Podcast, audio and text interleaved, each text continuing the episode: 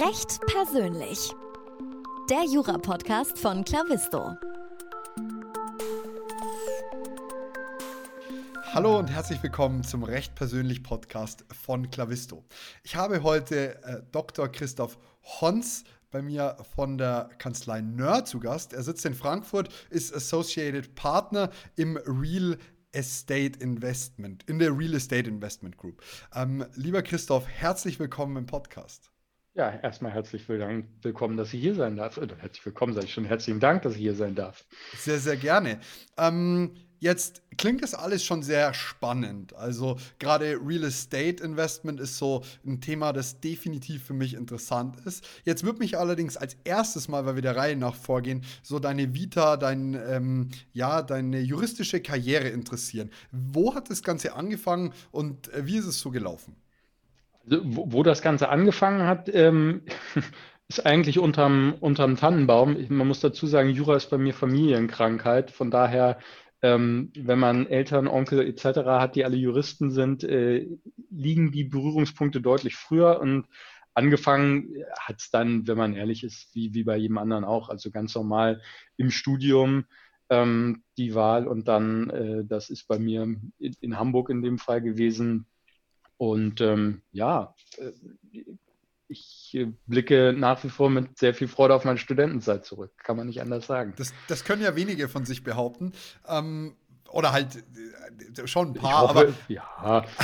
Also man, es, man hört ja öfter mal, dass man froh ist, dass es vorbei ist. Warum blickst du so gerne darauf zurück? Was sind denn die Punkte, die dir besonders gut in Erinnerung geblieben sind?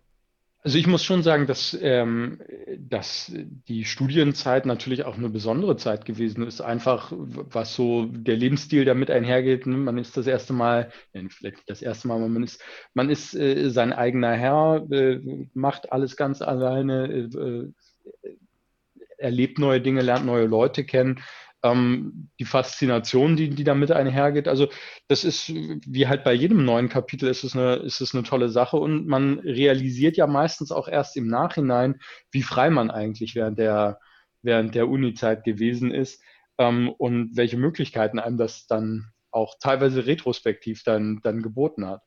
Mhm. Wenn wir jetzt so zurückblicken auf deine beiden Examina, was sind so die Tipps, die du nachträglich geben würdest? Also was, was hättest du dir selbst gerne gewünscht am Anfang?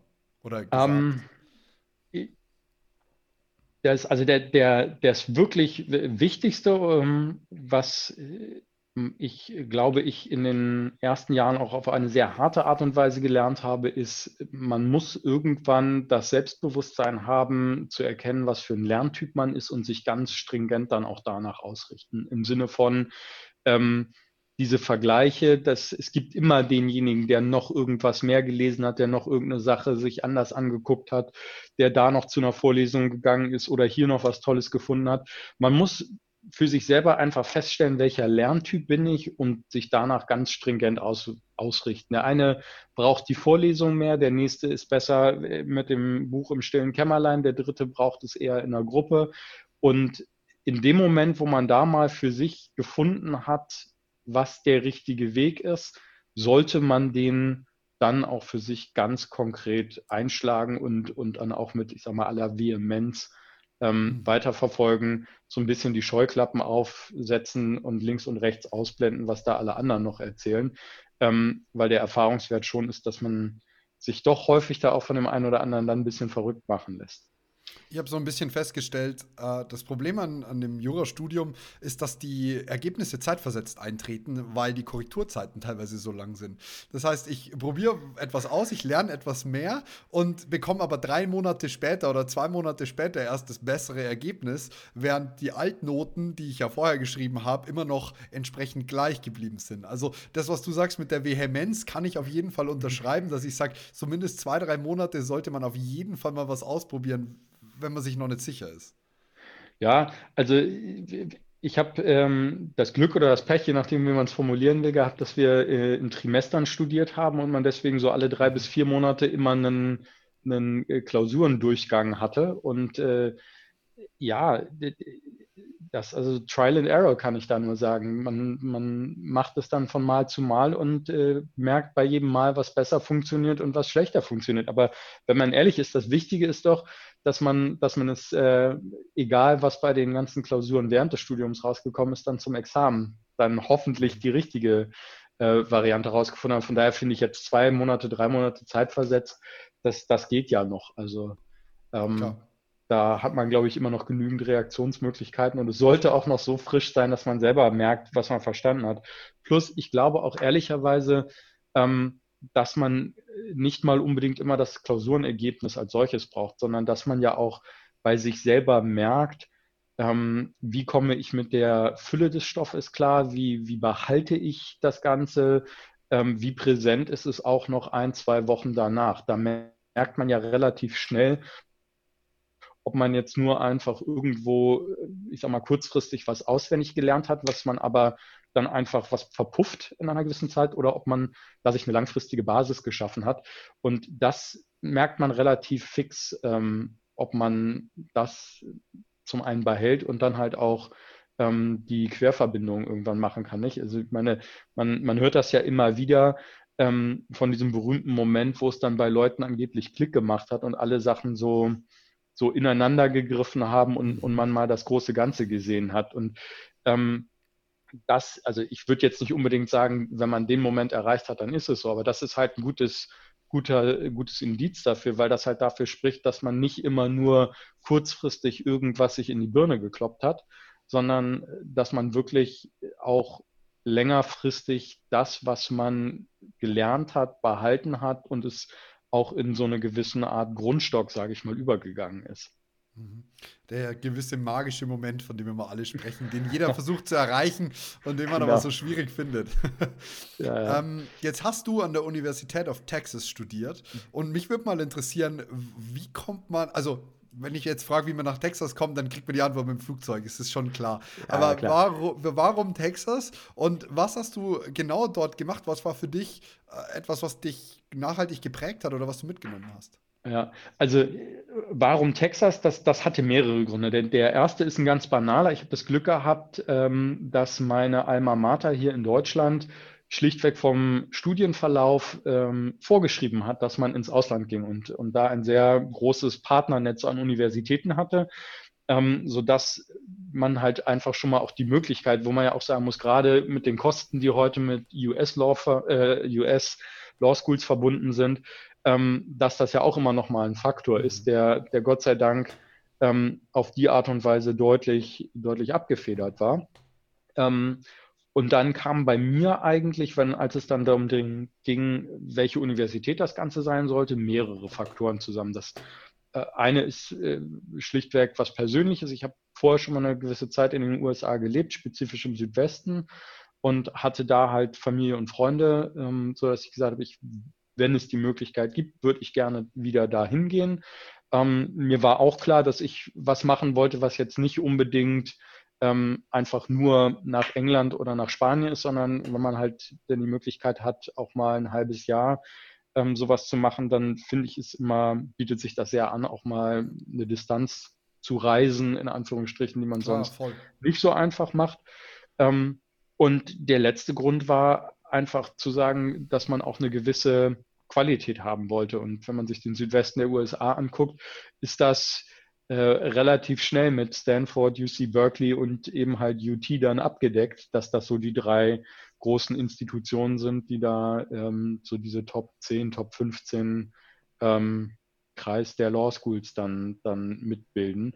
Und äh, so ist es damals UT geworden. Und ähm, ich muss ehrlich sagen, retrospektiv ist das ähm, ein absoluter Segen gewesen. Also es ist eine, eine sehr schöne Zeit gewesen.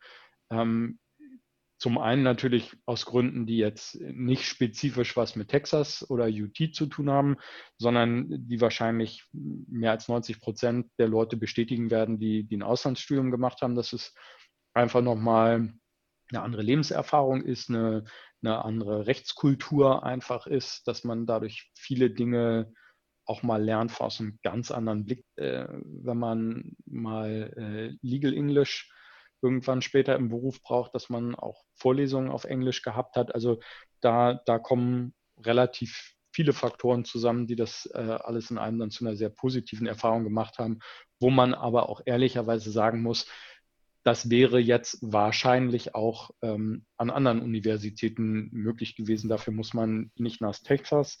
Aber Texas ist halt trotzdem immer noch eine der Universitäten, die ähm, einen immens guten Ruf haben und wo dementsprechend halt auch die, die Qualität der Ausbildung, die man da dann genossen hat, ähm, nochmal auch einen anderen Stellenwert einfach einnimmt. Also ich persönlich hätte jetzt, aber ich bin auch mit dem Studium in Deutschland natürlich sehr, sehr klein. Ich hätte jetzt nicht gewusst, dass University of Texas so einen tollen Ruf hat, aber ich hätte auf jeden Fall schon mal, äh, mir wäre es aufgefallen. So, also man, mhm. man, Spanien, England, wie auch immer, oder Europa liest man ja schon relativ häufig. Ähm, und Texas klingt ja dann schon exotischer, sodass man durchaus mal äh, hellhörig wird. Ja, also äh, es, es, ist auch in der Tat, wenn man, wenn man sozusagen sich jetzt mal die Rankings anguckt, dann, dann ist das äh, auf äh, US Law Schools natürlich so, dass, dass du da in allererster Linie dann die Ivy League, die East Coast halt hast.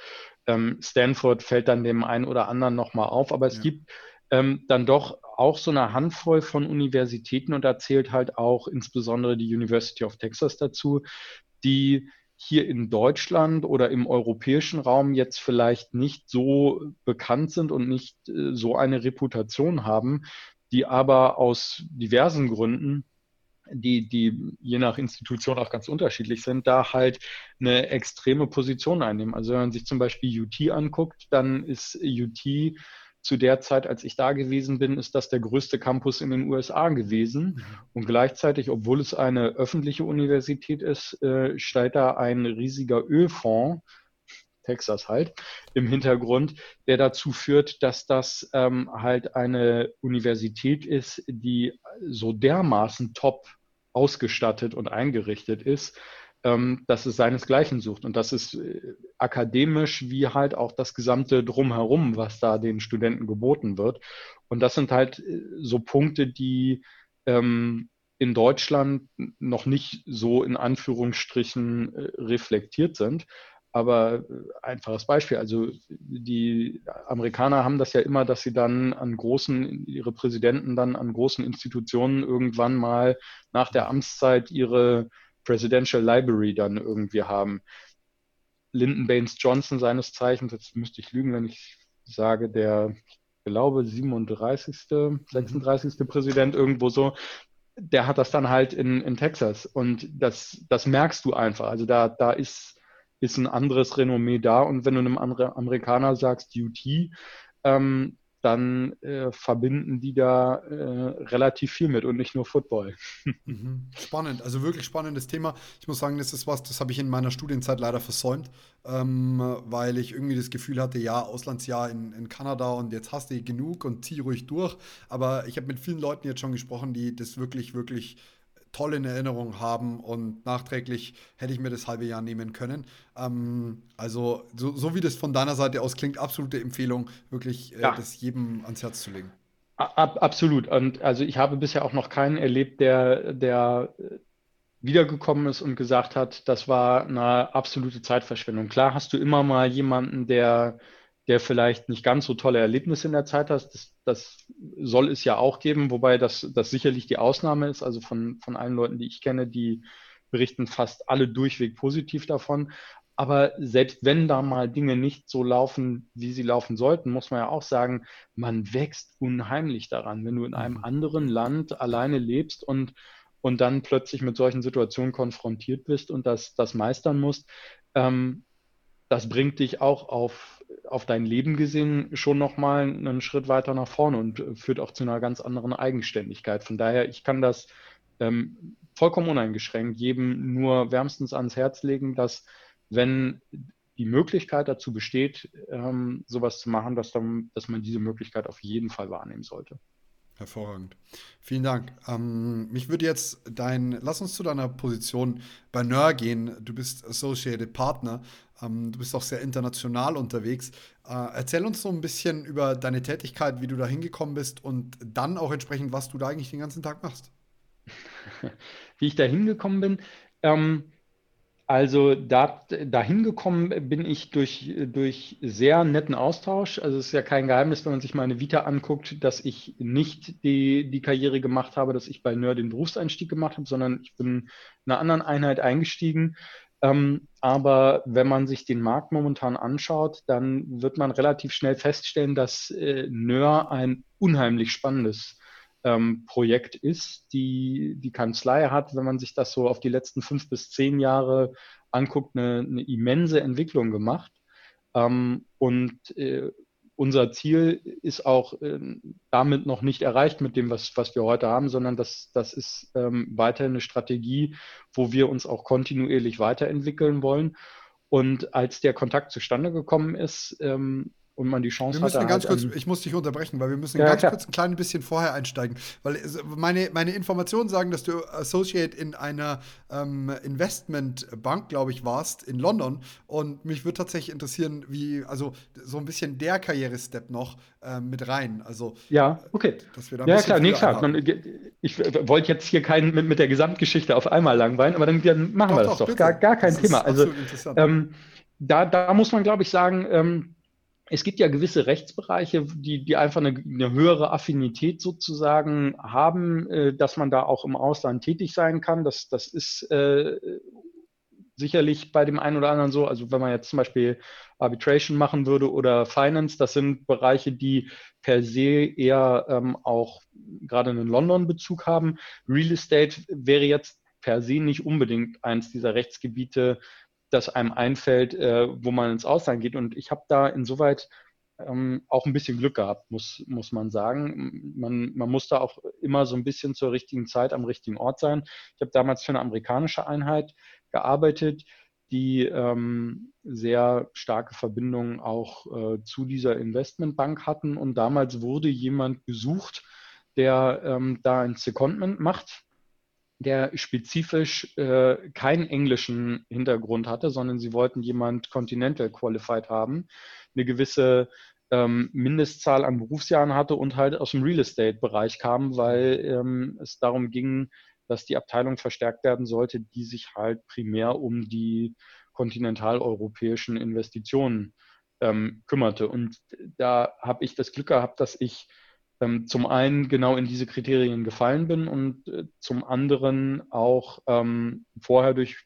ein paar Projekte, die ich in der Kanzlei gemacht habe, ähm, ein gewisses Standing hatte. Das auch das gehört zweifelsfall heutzutage dazu. Also es ist ähm, noch vor 10, 15 Jahren deutlich häufiger gewesen, dass man einfach mal ins Ausland geschickt worden ist. Heute ist das eher ein, ein Goodie, sage ich mal, der, der nicht mehr jedem zuteil wird. Ähm, sodass es halt am Ende des Tages so klischeehaft sich das anhört, ähm, ein bisschen eine Kombination aus zur richtigen Zeit am richtigen Ort und dann die Chance, die sich geboten hat, am Schopfe ähm, gepackt äh, gewesen ist.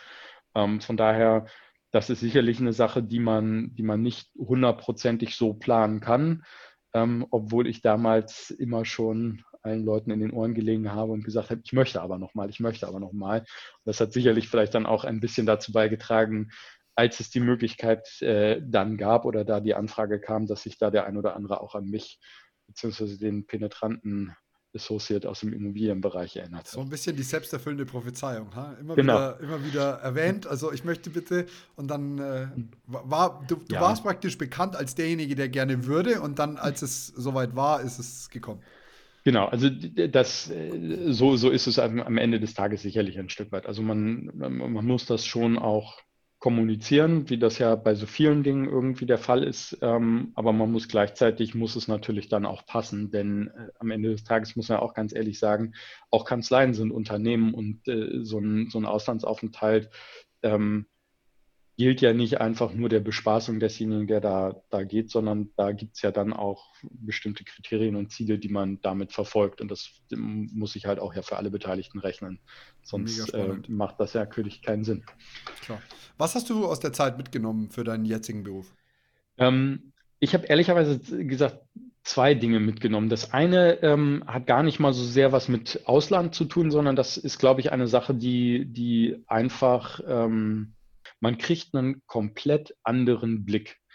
ähm, nicht nur auf, auf die Probleme und auf, auf die Fragestellungen, die sich geben, sondern man kriegt auch mal einen komplett eigenen Blick auf das anwaltliche Produkt und die anwaltliche Beratungsleistung, weil man plötzlich mal auf der anderen Seite des Tisches sieht, sitzt und dadurch natürlich auch ähm, mal mit der Situation konfrontiert ist, dass man mit dem Rat, dem ein Anwalt einem gibt, plötzlich dann in der Sache weiterarbeiten muss. Und von daher ähm, hat es mir unheimlich viel gegeben, dass man daraus sehr viel mitnehmen kann für seine eigene Beratungsleistung, weil du plötzlich nochmal ein ganz anderes Verständnis dafür hast, wie der Mandant dann mit dem, was du ihm als Berater zulieferst, umgeht und du natürlich auch nochmal ein ganz anderes Verständnis dafür hast, was dieses Produkt, was du als Berater lieferst, idealerweise eigentlich noch alles so erfüllen sollte. Von daher ähm, so, so das Allergrößte. Und äh, der zweite Punkt ist natürlich, also wenn man mal in so einer Londoner Investmentbank gesessen hat und das mal hautnah miterlebt, wie die Jungs und Mädels da arbeiten, mit was für einer Taktung die da rangehen, über was für Dinge die nachdenken, welche Kreativität da auch teilweise hängt, das ist schon beeindruckend. Und das, das mal so gesehen und auch miterlebt zu haben und auch ein Stück weit mitgestaltet zu haben, wenn natürlich auch nur als kleines Rad irgendwo in dieser riesigen Maschine, ähm, das ist schon auch mal, auch mal eine tolle Erfahrung. Ähm, und auch eine Erfahrung, äh, die, die einen selber dann natürlich, wir haben ja vorhin im Eingangsgespräch schon mal kurz drüber geredet, so ähm, Erfahrungen und Möglichkeiten, sich auch immer wieder selbst zu hinterfragen, ähm, die natürlich auch einfach eine tolle Erfahrung ist, wenn du, wenn du nochmal was anderes siehst und dann auch bestärkt irgendwo wieder in deinen eigenen Beruf zurückgehen kannst und sagen kannst, das war jetzt toll und das, das äh, hat Spaß gemacht. Ähm, aber ich freue mich auch schon wieder äh, mit der Beraterbrille dann am Tisch zu sitzen. Mhm. Ja, ich glaube, das ist, also es war mir so nicht bewusst, wie ich die Frage gestellt habe, aber du bist ja auf der genau anderen Seite gesessen. Also du ja. hast ja praktisch einmal von der hellen Seite der Macht, welche das jetzt auch immer ist, auf die dunkle Seite gewechselt und dann wieder zurück. Also es hat schon entsprechende Vorteile, glaube ich auch, das, sich in das Gegenüber reinzudenken und zu sagen, okay, wenn ich beratend tätig bin, was will mein Gegenüber eigentlich alles hören? Also was ist überhaupt alles relevant für die Person? Ja. Natürlich lernt man das so oder so, aber wenn man es wirklich praktisch erlebt hat, glaube ich, ist das nochmal eine ganz andere Nummer. Ja, und du hast auch plötzlich ein ganz anderes äh, Verständnis, sage ich mal, für, für die Bedürfnisse, die da, da plötzlich sind. Also das, ich meine, das ist natürlich immer äh, mandantenspezifisch dann, aber wenn du ähm, plötzlich mit jemandem aus der Rechtsabteilung zu tun hast, der halt erster Ansprechpartner für eine Vielzahl von Projekten in diversen Ländern ist, ähm, bei dem das quasi ein Durchschlagsgeschäft ist, der braucht was ganz anderes von dir geliefert als jemand, ähm, mit dem du quasi sein Steckenpferd-Projekt machst, wo der quasi 90 Prozent seiner Zeit rein investiert. Und das einfach auch mal zu sehen, wie die Prozesse da in-house ablaufen und wo du als Anwalt eigentlich mit deiner Beratungsleistung reingehst und für wen du dein Produkt wie anpasst, damit es gerade für den jeweiligen Level, auf dem dann der, der Advice sozusagen in den, in diesen riesigen Apparat des Mandanten reingeht, dass der da passt, das ist schon spannend, weil das absolut unterschiedlich ist. Mhm. Klingt definitiv so, als hättest du da ganz, ganz viel mitgenommen. Und jetzt kann ich praktisch gleich den Schwenk zu deiner jetzigen Tätigkeit ziehen. Also eine perfekte Überleitung, weil du ja jetzt bei Nör auf der ähm, Rechtsanwaltsseite sitzt und entsprechend ähm, das Immobilien Wirtschaftsrecht machst und da auch ein absoluter Experte bist. Warum ist das, also was interessiert dich eigentlich generell so an diesem Rechtsgebiet? Was ist so spannend daran? Um, ähm, also, was ich an der Sache sehr spannend finde, sind, sind mehrere Punkte. Das eine ist, ähm, wir Juristen haben ja immer das Problem, dass wir am Ende des Tages ein Berg Papier produzieren dass, dass wir viele Dinge abstrakt in unserem, in unserem Kopf hin und her bewegen und dann, dann einfach nur mal irgendwo am Ende des Tages äh, da in irgendeiner Form ein Vertrag, ein Report, ein sonst was da rauskommt. Ähm, und Immobilienrecht hat das, hat den riesigen Vorteil oder ist in der Hinsicht sehr dankbar, dass man darüber hinaus auch noch Teil an einem größeren Produkt hat. Also im Sinne von, ähm, Kollegen aus dem Immobilienrecht beschreiben das auch immer wieder. Man kommt in eine Stadt und äh, man kennt schon Teile davon, weil es einfach Projekte gibt, die man, die man dort äh, äh, betreut hat, die man miterlebt hat. Das gibt einem eine ganz andere Beziehung und es ist auch, ich finde, es macht das Ganze auch greifbarer. Mhm. Es ist halt ähm, in einer Materie, die manchmal ja doch auch sehr theoretisch sein kann, sind es am Ende des Tages sehr praktische Probleme, die uns ähm, da bewegen. Also ähm, ganz einfaches Beispiel, wenn, wenn ich eine Immobilie kaufe, dann muss ja zum Beispiel sichergestellt sein, dass ich auch immer den Zugang zu dieser Immobilie habe, dass ich mit meinem Auto da drauf fahren kann. Das sind, das sind so Sachen, die sind, die sind äh, für jeden irgendwo auch, ich sag mal, für, für einen Nichtjuristen nachvollziehbar und irgendwo sehr, sehr logisch und greifbar, dass man sich um solche Dinge dann halt kümmert und ähm, da nicht so eine ich meine das jetzt gar nicht böse oder abwerten, aber so eine durchgeknallte Geschichte macht, die sich irgendwo drei theoretische Sphären weiter oben bewegt. Ähm, ehrlich sagen muss, ich bewundere die Kollegen, die das machen und das, das ist, äh, ist auch ähm, echt teilweise juristisches Hochreck, aber ich finde es sehr, sehr schön, dass man mit einer Materie zu tun hat, die, die greifbar ist, wo man mhm. Steine am Ende des Tages hat, die man ja. sieht. Jetzt der muss man natürlich Punkt, dazu sagen, du stapelst sehr niedrig, gell? Also ihr seid äh, 60 Experten in eurem Team, so was ich jetzt weiß. Ja. Das, das klingt jetzt nicht nach, ich kaufe mir eine kleine Immobilie und fahre da mit dem Auto drauf. Also nein, ich, nein, natürlich ich verstehe nicht. Das, das plastische Beispiel, aber das muss ich dich jetzt schon mal äh, nach oben hin korrigieren, weil du da sehr, sehr tief stapelst. nein, das ist richtig. Also es sind, es ist natürlich so, ähm, dass wenn man sich die Projekte anguckt, die wir dann betreuen, dass das natürlich Volumen hat und auch Größenordnungen sind, die da was vollkommen anderes sind, als wenn du oder ich jetzt uns unser kleines privates Häuschen kaufen. Das, das ist klar. Aber am Ende des Tages ähm, sind da viele Dinge dabei, die immer noch, noch ähnlich sind. Also dieses gerade eben beschriebene äh, Zugangsproblem, äh, dass ich auf das Grundstück komme.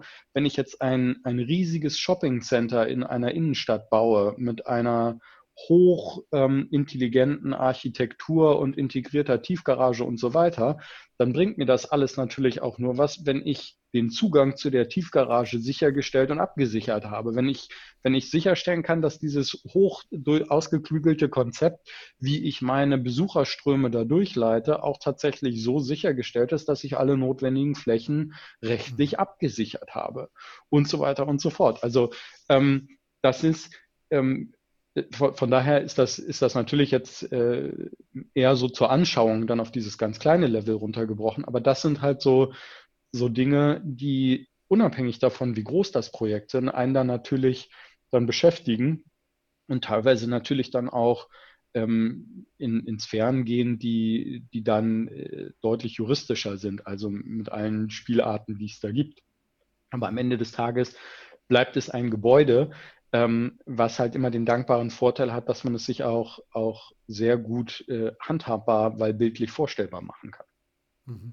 Darf ich mir dann deinen Alltag äh, im Büro praktisch so vorstellen, dass du Projekte hast, an denen du arbeitest, wo du dich darum kümmerst, dass du sagst, okay, entsprechend all diese Punkte, die ich als potenzielle Probleme ausgemacht habe, kriege ich so und so und so gelöst äh, und dann unterbreitest du praktisch dem Mandanten die Informationen, die du da gerade rausgefiltert hast und sagst, so und so schaut es aus, das und das ist umsetzbar rechtlich oder wie darf ich mir das vorstellen, falls es nicht so ist? Ja, nee, also das ist durchaus schon ein Teil dessen, was wir machen. Also ähm, das, das, was du gerade so beschrieben hast, wäre das, was, was wir Juristen klassischerweise immer so als der Due Diligence-Prozess. Also das ist klasse, ist ähm, normalerweise der Prozess, wenn ein Mandant zu uns kommt und sagt, ich habe hier was ganz Interessantes, was ich gerne erwerben möchte, ähm, dann steigen wir, wenn es eine grundsätzliche Einigung zwischen den Parteien gibt, ein und prüfen, ähm, mhm. ob irgendwo rechtliche Themen bestehen. Und in der Tat, genauso wie du gerade gesagt hast, ist es dann so, dass man im ersten Schritt einmal eine rechtliche Analyse macht und mögliche Problemfelder aufzeigt oder versucht zu identifizieren und dann aber genau auch immer gleich den zweiten Schritt macht, den du gerade gesagt hast, dass man dann versucht, auch sofort eine Lösung zu präsentieren. Also dem Mandanten ja herzlich wenig damit geholfen, wenn ich ihm am Ende des Tages sage, ja super, hast du ein Thema, kommst du nicht mit deinem Auto drauf. Ja, und, und wenn man, wenn man dann sozusagen diese ganzen Themen identifiziert und, und Lösungen dafür gefunden hat, dann äh, geht es ja in Anführungsstrichen erst so richtig los, weil dann, dann kommt der Kaufvertrag klassischerweise und ähm, das ist sozusagen ein großer Teil, die Transaktionsberatung, aber wir machen dann natürlich auch den, den zweiten großen Teil, ähm, dass wir uns um sämtliche rechtlichen Themen, die so im Zusammenhang mit Immobilien sich stellen können, dann halt auch betreuen. Mietverträge, sämtliche Serviceverträge, Streitigkeiten, die während so einer Haltedauer von einer Immobilie auftreten können und, und, und. Also das ist ein, ein unheimlich bunter Strauß. Ähm, aber man muss dazu auch ganz klar sagen, wenn man sich jetzt uns NÖR als Kanzlei anguckt, dann ist der Schwerpunkt unserer Tätigkeit schon stark auf der, auf der Transaktion. Jetzt ist es generell ein sehr spannendes Thema, weil wir natürlich trotz einer wirtschaftlich interessanten und schwierigen Situation, die jetzt gerade aufgrund der ganzen Pandemie herrscht, äh, in, in Immobilien eigentlich immer steigende Preise sehen und zwar nur durch die Decke, weil das ganze Geld, das irgendwie im Markt ja existiert, irgendwohin seinen Weg findet und wir Deutschen sind natürlich sehr immobilienaffin. Ähm, was ist so was ist so die Quintessenz für den Nachwuchsjuristen? Ich, ich würde mir jetzt persönlich vorstellen, als jemand, der gerade sein Ref fast fertig hat, dass der Immobilienmarkt definitiv eine Zukunft hat und ähm, so rein aus Berufssicherungsaspekten ja definitiv äh, zukunftsträchtig ist, so wie ich das sehe. Ja, also der Immobilienmarkt und der liegt natürlich wie, wie, wie alles andere auch so, so ganz normalen Zyklen, Zyklen, dass das äh, nicht so weitergehen kann, dass wir jetzt zehn Jahre lang immer nur noch weiter steigende Preise sehen werden. Ich glaube, das, das können wir schon sagen. Auf der anderen Seite äh, würde ich jetzt auch nicht anfangen, irgendwo schwarz zu malen und zu sagen, um Gottes Willen, das, das hört morgen alles auf. Ähm, ich glaube, das, was man als Berufseinsteiger mitnehmen kann, ist, ist zu sagen, ich muss mir so oder so, egal wie sich der Markt entwickelt, glaube ich, ähm, keine Sorgen darüber machen, dass wenn ich Interesse an Immobilienrecht habe, dass plötzlich die Tätigkeiten mhm. ähm, rar werden können. Es, es ist so, dass wir als Berater natürlich ähm, auch davon abhängen, wie sich der Markt entwickelt. Der Markt unterliegt gewissen Schwankungen. Ähm, aber es wird auf jeden Fall so sein, dass es auch in fünf Jahren und in zehn Jahren noch Immobilienrecht gibt. Vielleicht haben sich die Preise bis dahin ein bisschen abgekühlt oder äh, Stichwort Immobilienblase, was ja auch immer mal wieder so durch die Gegend geistert. Vielleicht gibt es dann weniger Transaktionen und dafür stehen dann andere Themen rund um Immobilien ein bisschen mehr im Fokus, sei es jetzt, ähm, dass da irgendwelche Themen aus dem Bereich des Distressed gibt, äh, die da relevant werden oder dass, dass wir eine Verschiebung hin mehr auch Richtung forensischer Tätigkeit sehen. Das äh, wird die Zukunft alles zeigen. Aber wo ich dir absolut recht geben würde, ist, ähm, den Immobilienmarkt wird es auch noch in zehn Jahren geben. Da muss sich, glaube ich, ein Berufseinsteiger keine Sorgen machen, ähm, dass er Immobilienrecht machen möchte und es plötzlich keine Immobilien mehr gibt. Ich habe dazu äh, zwei Sachen, die mir einfallen. Das eine ist, zu der Immobilienblase hat, glaube ich, der, der Bund der deutschen Immobilien, wie auch immer, ich weiß es nicht genau, 2010 gesagt, äh, wir haben eine Immobilienblase. Wenn die Preise sich jetzt halbieren, sind sie immer noch höher als 2010. So, so viel mal zu diesem Blasenthema, wo irgendwie keiner weiß, was damit zu tun hat. Und das andere Schöne, was mir dazu einfällt, ist, ich habe mal von jemandem den Spruch gehört, wie Juristen, äh, uns braucht man zum, zum Bauen von der Titanic und aber auch zum Liquidieren der Titanic. Wir verkaufen am Ende die Teile und äh, selbst wenn es irgendwie der Wirtschaft schwierig und schlecht geht, gibt es immer für die Juristen noch was zu tun, weil auch eine, einen Verkauf äh, zu, zu betreuen äh, aus Not heraus natürlich doch einen Juristen bedarf. Ja, genau. Also de deswegen, ähm, ich, da kann ich dir nur auf, auf ganzer Linie zustimmen. Also das ist in der Tat so. Hervorragend. Ja, wenn du mir jetzt schon zustimmst, dann würde ich natürlich auch hypothetisch gerne in dein Team, weil wir, wir harmonieren ja sehr gut. Jetzt, äh, wie, wie komme ich jetzt zu NÖR als, als Referendar oder gleich als Student oder als fertiger Jurist? Was ist so dein Tipp für den Einstieg? Also ähm, es gibt ja immer diesen, diesen schönen Spruch, viele Wege führen nach Rom. Also in dem dem Fall viele Wege führen zu NÖR. Ähm, ich kann immer nur sagen, wer daran Interesse hat, äh, bei uns bewerben Sie sich auf äh, allen möglichen Wegen, die Ihnen zur Verfügung stehen. Wir, wir äh, sind da nicht so, dass wir Bewerbungen nur als Brief entgegennehmen, also E-Mail etc., alles, ähm, gar kein Thema. Ähm, Und die Frage ist ja jetzt sozusagen mehr wahrscheinlich, würde ich jetzt mal so ein bisschen verstehen, auch in die Richtung, welche Chancen bieten wir? Also welche Möglichkeiten hat man, ähm, uns mal kennenzulernen, sich auch mal aus erster Hand das anzugucken, was wir hier so tatsächlich machen. Ähm, und da, auch da gibt es tatsächlich vielfältige Möglichkeiten. Ähm, du hast schon ein paar angesprochen.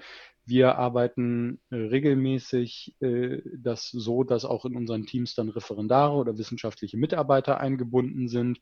Das heißt, wenn jemand ein Interesse daran hat, hier bei uns mal mal reinzuschnuppern und auch mal, mal ein bisschen mitzuarbeiten, gibt es da diverse Möglichkeiten, also äh, sowohl was die Ausgestaltung angeht, als auch was die Standorte gibt, angeht. Wir machen jetzt Immobilienrecht nicht nur in Frankfurt, sondern auch ähm, an, an diversen anderen Standorten in Deutschland, Düsseldorf, Berlin, München.